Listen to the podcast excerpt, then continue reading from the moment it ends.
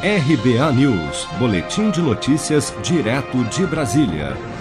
Ao ser questionado sobre o resultado das eleições municipais deste domingo, o presidente Bolsonaro afirmou durante conversa com apoiadores na residência oficial na manhã desta segunda-feira que o sistema de apuração do Brasil não traz segurança e que desconhece um sistema eleitoral como o nosso em outros países. Acompanhe.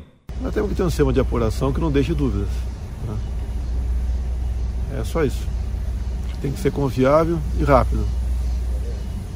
Não deixar margem para suposições. Agora, um sistema que desconheço no mundo onde ele seja utilizado. Bolsonaro também lembrou que o Supremo Tribunal Federal já declarou inconstitucional a regra que tornava obrigatória a impressão do voto nas eleições e afirmou que este é um anseio da população que precisa de garantias de que o voto dado pelo eleitor vai para o candidato escolhido. Tenho proposta, tive, né? Foi o Supremo. O Supremo disse que é inconstitucional o voto impresso. Tem proposta de emenda Constituição na Câmara.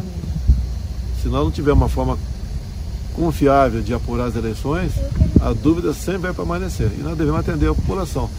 Não sou eu quem fala, quem fala é o povo.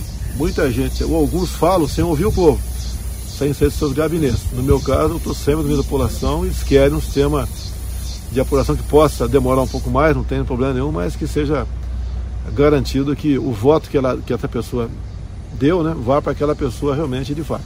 Dos 59 candidatos apoiados publicamente pelo presidente nas eleições municipais, só 11 foram eleitos neste domingo. Dentre eles, dois candidatos a prefeito ainda disputarão o segundo turno. Você está preparado para imprevistos? Em momentos de incerteza como o que estamos passando, contar com uma reserva financeira faz toda a diferença. Se puder, comece aos pouquinhos a fazer uma poupança. Você ganha tranquilidade, segurança e cuida do seu futuro. Procure a agência do Sicredi mais próxima de você e saiba mais. Sicredi, gente que coopera cresce. Com produção de Bárbara Couto, de Brasília, Flávio Carpes.